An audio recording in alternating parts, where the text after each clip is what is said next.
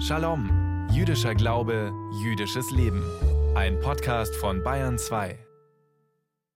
Der Tischri liegt hinter uns, denn in unserem Kalender haben wir am letzten Montag einen Monatsersten gehabt, einen Rosh Chodesh. Und so haben wir heute, und das noch bis zum Sonnenuntergang, in etwa drei Stunden den fünften Cheshvan 5784. Ich bin Michael Strassmann und sage Shalom Uvracha zu unserer Quadranz Jiddischkeit, zu unserer jüdischen Viertelstunde von und mit dem Landesverband der israelitischen Kultusgemeinden in Bayern.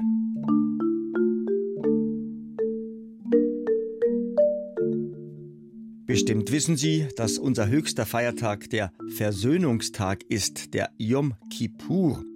Wie wir ihn feiern, darüber haben wir in unserem Shalom gesprochen am 22. September. Können Sie sich gerne anhören in unserem Podcast unter bayern2.de.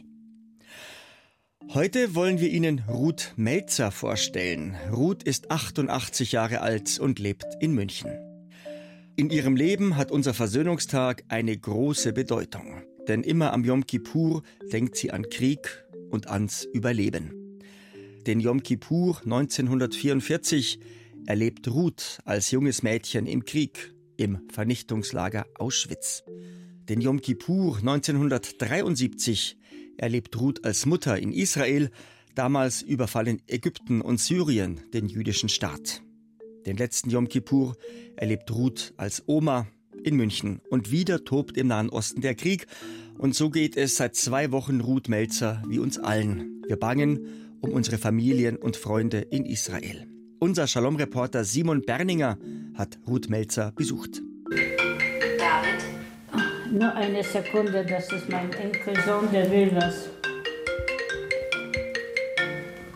David, was gibt's? Diesen Anruf muss Ruth Melzer ganz einfach annehmen. Die 88-jährige Münchnerin wartet seit Tagen auf ständig neue Nachrichten aus Israel. Ciao. Tja, nichts Gutes. Das war also mein Enkelsohn, der jetzt in Israel seinen Doktortitel gemacht hat in Physik und Mathematik, der ist jetzt eingezogen. Also vom Militär, also ich habe sehr viel Angst. Und das umso mehr, als der zur Armee eingezogene Enkel von Ruth Melzer nicht ihr einziges Familienmitglied in Israel ist, um das sie dieser Tage bangt. Auch ihr ältester Sohn lebt mit seinen zwei weiteren Kindern in Israel. Ruth Melzer macht sich viele Sorgen angesichts des Krieges, den die radikal-islamische Hamas in der Nacht zum 7. Oktober mit dem Überfall auf den jüdischen Staat begonnen hat. Ich habe drei Enkelkinder in Israel, sind zwei jetzt beim Militär. Sie erzählen nicht, was sie machen, wo sie sind, das erzählt niemand. Dürfen Sie wahrscheinlich auch nicht. Ne? Nein. Aber wenn sie tatsächlich jetzt in Gaza einmarschieren, das ist grausam. Weil was da fällt, ist es das arme Volk wie immer. Und wie viele Tote wird es von der arabischen Zivilbevölkerung dabei geben und wie viele Tote wird es noch bei uns geben? Also im Moment ist Angst, dass in Israel was passiert, dass die Leute dort sterben, dass meine Familie betrifft und nicht nur meine Familie. Ruth Melzer denkt an alle, denen das Land ebenso viel bedeutet wie ihr als Jüdin. Wenn Israel nicht sicher ist, dann sind alle Juden nicht sicher, denn Israel war für uns diese Sicherheitsgarantie. Ich lebte immer damit, dass ich immer nach Israel kann, wenn ich will. Ruth Melzer erinnert sich an die Überlebenden der Shoah, die den Staat Israel immer als sicheren Zufluchtsort empfunden haben. Sie selbst hat den Rassenwahn der Nazis überlebt, zuletzt in Auschwitz. Geboren ist sie im Jahr 1935 in Polen als Ruth Zuckermann in der Stadt Tomaszów südlich von Lodz. Nach dem Überfall der Deutschen auf Polen wurde Ruth zusammen mit ihren Eltern und ihrem Bruder Mirek ins Ghetto gesperrt. Und dann sind wir von diesem Ghetto nach Blischen in das Arbeitslager und von dort nach Auschwitz. Und als wir nach Auschwitz kamen, dass ich Jiddisch war, das wusste ich. Aber ich wusste gar nichts von Judentum. Also ich war schon neun, aber als der Weltkrieg ausbrach, war ich vier und das ging dann nicht. Wir bekamen auch nicht diese gelbe Dreieck für Juden. Also wir hatten gar nichts mehr in Auschwitz. Ausgerechnet im Vernichtungslager, in das sie 1944 deportiert wurde, wird Ruth zum ersten Mal näher mit eben jener Religion konfrontiert, in die sie als Kind jüdischer Eltern hineingeboren wurde. Also es gab auf dem Frauenblock dann diese ungarischen Frauen. Nach der großen Aussiedlung aus Ungarn im Sommer 44, im August. Und die waren noch nicht so ausgehungert. Und die zündeten einmal Kerzen an und fasteten. Die Kerzen haben sie für ihr letztes Brot irgendwo eingewechselt. Und ich sah das und fragte, was ist. Daraufhin hat einer gesagt, das bist du jiddisch. Daraufhin habe ich wahrscheinlich ja gesagt. Da sagt sie, heute ist Yom Kippur. Und ich sagte, was ist Yom Kippur? Und dann sagte sie, das ist unser höchster Feiertag und wir müssen fasten. Bin dann hin zu meiner Mutter und habe ich gesagt, wir müssen fasten. Sagt sie, ich faste jetzt schon zu lange. Am höchsten jüdischen Feiertag am Versöhnungstag Yom Kippur des Jahres 1944 kommt Ruth erstmals intensiver mit dem Judentum in Berührung. Man könnte sagen, mit eben jener Religion, wegen der sie nun in der Hölle von Auschwitz festsitzt. Ruths jüngeren Bruder haben die Nazis zu dem Zeitpunkt schon umgebracht. Davon weiß sie damals aber noch nichts. Vor allem der herannahenden Roten Armee verdankt Ruth ihr Leben. Die Deutschen waren zum Schluss weg, weil sie Angst hatten, dass die Russen einmarschieren in Auschwitz. Ich bin jetzt neun Jahre alt, habe keine Ahnung, was mit mir passiert, wo zurück, wie zurück. Es waren ein paar Kinder noch da und es war Winter, Januar, 27., 26. Januar. Es war eiskalt. Sollten die Russen mit uns machen. Die anderen waren ja alte die die Deutschen eigentlich erschießen wollten, aber das haben sie dann nicht mehr geschafft. Und die Russen haben uns dann in eine Kutsche nach Krakau in ein Waisenhaus. Und mein Onkel hat mich später in Krakau gefunden. Ein ganz großes Glück, das war sehr selten. Glück im größtmöglichen Unglück hatten auch Ruths Eltern. Auch sie haben die Zeit im Konzentrationslager überlebt. Meine Mutter und mein Vater waren arg religiös, als sie aus dem Lager kamen. Und ich denke mir, was jetzt auch passiert, wo der Krieg in Israel, also für mich ist der Krieg schon da. Wie soll man denn glauben? An was? Aber dann kam ja diese Pogrom in Kelze und dann hat mein Vater gesagt, nee. Wir sind dann nach Berlin gekommen und da kam ich in eine jüdische Schule die nannte sich eine hebräische Schule. Und dann hat man uns Hebräisch beigebracht, uns über das Land Israel informiert und dass wir Juden sind und was alles dazu gehört zum jüdischen Leben. Zwei Jahre lang besucht Ruth in Israel eine Schule. Ihr Lebensmittelpunkt wird dann aber München. Mit ihrem Mann Josef bekommt sie drei Kinder. Eines davon lebt heute in Israel. Dort hält sich Ruth Melzer im Oktober 1973 auf und sie erlebt den höchsten jüdischen Feiertag, den Versöhnungstag Yom Kippur, erneut unter grauenvollen Bedingungen. 1973 war ich in Israel, weil meine Cousine wie eine kleine Schwester von mir geheiratet hat. Also die ganze Familie war in Israel und ein Tag nach der Hochzeit heulten die Sirenen und unendlich viele Tote und Verletzte und da wusste ich, dass das jetzt der Yom Kippur-Krieg war, der uns total überraschte. Israel war nicht vorbereitet. Und wir gingen zu meiner Tante. Und sie stand da und machte Sandwiches. Und dann fragt man meine Tante, wozu machst du jetzt diese Sandwiches? Da sagte sie, wir gehen damit im Keller. Meine Tante war eine Holocaust-Überlebende. Sie hatte, ich glaube, keine Angst.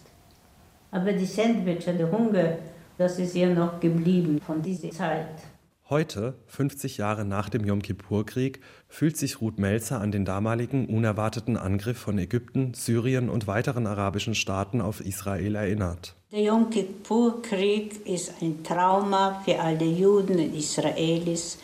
Und 50 Jahre später erleben wir wieder einen Yom Kippur-Krieg an Brutalität nicht so, manchmal sagt mir sogar die Stimme, wenn ich das sage, nicht zu überbieten. Was ich wirklich schlimm halte, meine Familie wohnt in einem Vorort von Jerusalem. Daneben gibt es ein arabisches Dorf, lebt mit Israelis. Total in Einklang. Und jetzt ist eine Rakete auf die Moschee runtergefallen. Auf die Moschee. Also wenn Sie jetzt so viel bombardieren, bombardieren Sie auch Ihre Leute. Zivilisten, Kinder, Alte. Ist es für mich nicht zu begreifen. Das Handy klingelt dieser Tage aber nicht nur, weil Ruth Melzer Anrufe aus Israel bekommt. Es gibt sehr viel Solidaritätsbekundungen und bei mir rufen meine Bridge-Freundinnen an, keine jüdischen.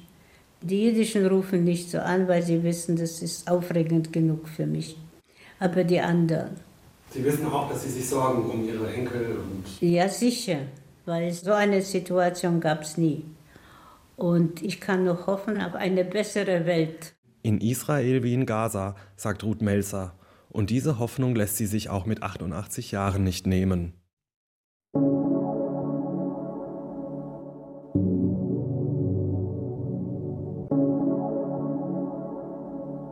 Rasten, ruhen, entspannen, ausruhen. Auf Hebräisch sagt man dazu lanuach. Ich ruhe mich aus heißt ani nach. Mit diesem Wort Lanuach hängt ein uns allen bekannter männlicher Vorname zusammen. Noach, Noah. Weil Noach seinem Glauben treu geblieben ist, überlebt er mit seiner Familie die Sintflut und dem nicht genug. Noach rettet in seiner Arche das ganze Leben auf der Erde. Aber Rabbiner Joel Berger wird es uns gleich erklären. Noach ist im Nachgang die Sache dann doch ein bisschen zu relaxed angegangen. Nomen ist Omen. Wie gesagt, der Name Noach hat was zu tun mit Ruhen und Entspannen. Genau darüber sollen wir nachdenken, wenn wir morgen beim Schabbatgottesdienst in der Synagoge aus der Torah den Wochenabschnitt mit der laufenden Nummer 2 lesen. Das heißt, wir sind noch ganz am Anfang vom ersten Buch Mose, vom Buch Genesis, vom Sefer Bereshit.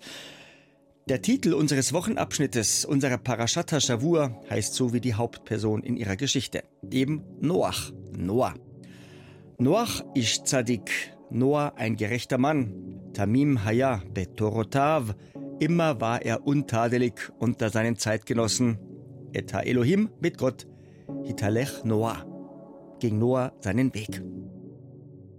Wenn wir diese Parascha lesen über die Sintflut, über Noach und seine Arche und wie er das Leben rettet, erkennen wir, dass Noach es nicht ganz geschafft hat obwohl er fast im Alleingang die Welt rettet und einem so gut wie ausgelöschten Planeten neues Leben einhaucht, erhält er dennoch nicht den Ruhm und die Anerkennung, die unser erster Erzvater Abraham genießt, und mit ihm sein Sohn Isaac und sein Enkel Jakob. Tatsächlich fasst unser Leseabschnitt Noachs Lebenslauf so zusammen. Gott vertilgte also die Wesen auf dem Erdboden. Übrig blieb nur Noach. Noach führt also das einsame Leben eines einzigen Überlebenden. Und sein Platz in der Geschichte, insbesondere in unserer jüdischen Geschichte, ist alles andere als herausragend.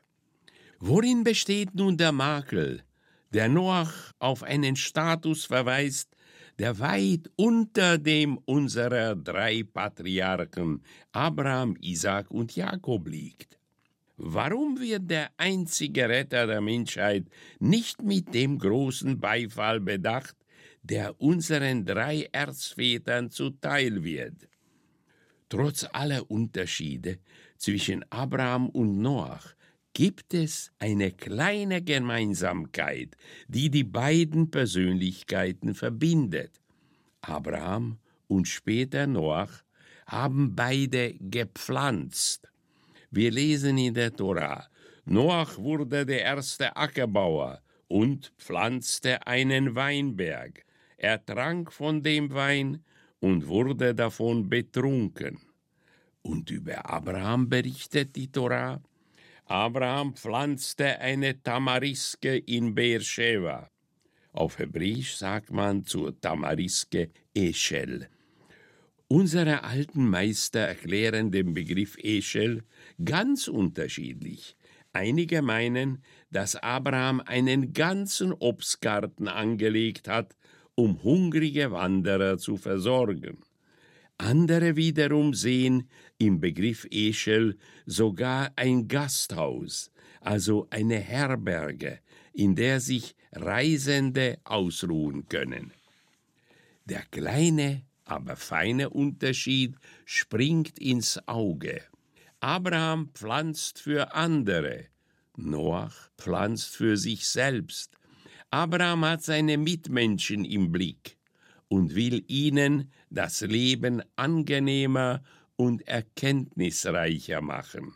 Noach hingegen verlässt die Arche und betrinkt sich verloren in seiner eigenen Welt. Noach hätte der Vater der Menschheit sein können. Er hätte die Größe und Fähigkeit gehabt, die schreckliche Flut von Korruption und Unmoral in seiner Generation zu überwinden. Er hat die Gelegenheit aber nicht genutzt. Noach war nicht in der Lage, seine Generation zu retten und für ein besseres Leben zu unterweisen. Wir lesen. Und Noach blieb allein.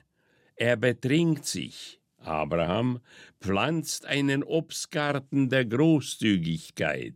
Dieser blühte auf. Abraham hat Menschen geprägt und Persönlichkeiten gebildet. Noach dagegen hat sich Wein gekeltert und sich berauscht. Und jetzt gegen Ende unseres Shaloms bin ich Ihnen noch unsere Lichtzündzeiten schuldig, unseres Manim. Zur feierlichen Begrüßung unseres Ruhetages. Heute bei Sonnenuntergang müssen wir unsere beiden Schabbesleuchter angezündet haben. In Pilsen bis um 1748, in Straubing, in Weiden, in Hof sowie in Salzburg bis um 1753 und in Regensburg bis um 1754.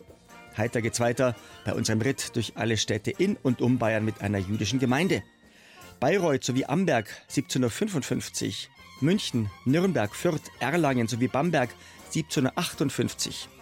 Augsburg Punkt 18 Uhr, Würzburg 1802, Ulm 1804 und in Konstanz, in Konstanz am Bodensee sowie in Frankfurt am Main müssen wir unsere beiden Schabbatleuchter angezündet haben bis um 1806.